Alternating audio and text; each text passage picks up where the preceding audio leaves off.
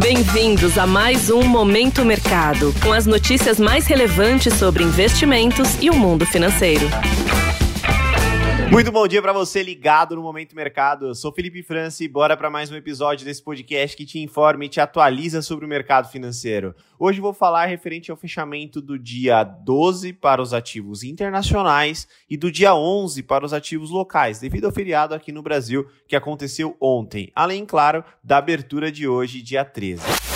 Cenário internacional. Nos mercados internacionais, as bolsas de Nova York fecharam em baixa após a inflação ao consumidor, CPI na sigla em inglês, avançar 0,4% na leitura mensal ante uma expectativa de 0,3%, aumentando a possibilidade de novas altas nas taxas de juros até o final deste ano, que como consequência traz variação negativa para os ativos de risco. Em 12 meses, o índice avança 3,7%, acima da meta de 2%.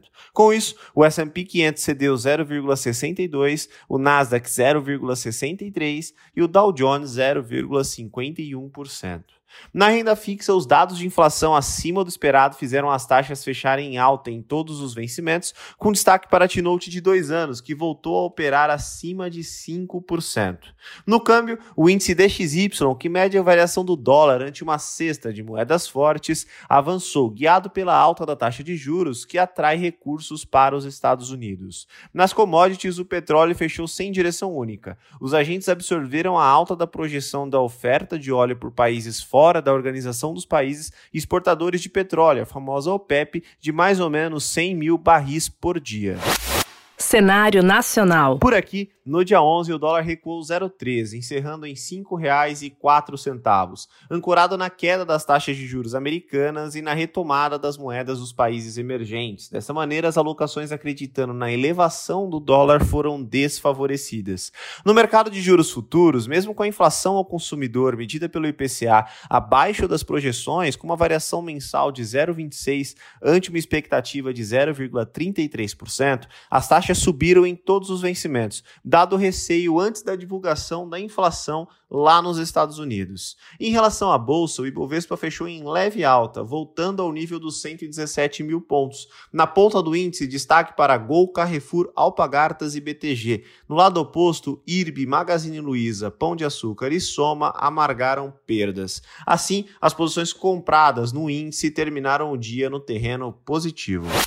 Pontos de atenção. Na agenda do dia, destaque para as reuniões anuais do Fundo Monetário Internacional e do Banco Mundial em Marrocos, que conta com a presença do ministro da Fazenda, Fernando Haddad, e do presidente do Banco Central, Roberto Campos Neto. Entre os indicadores, destaque para os dados de confiança do consumidor nos Estados Unidos, medidos pela Universidade de Michigan.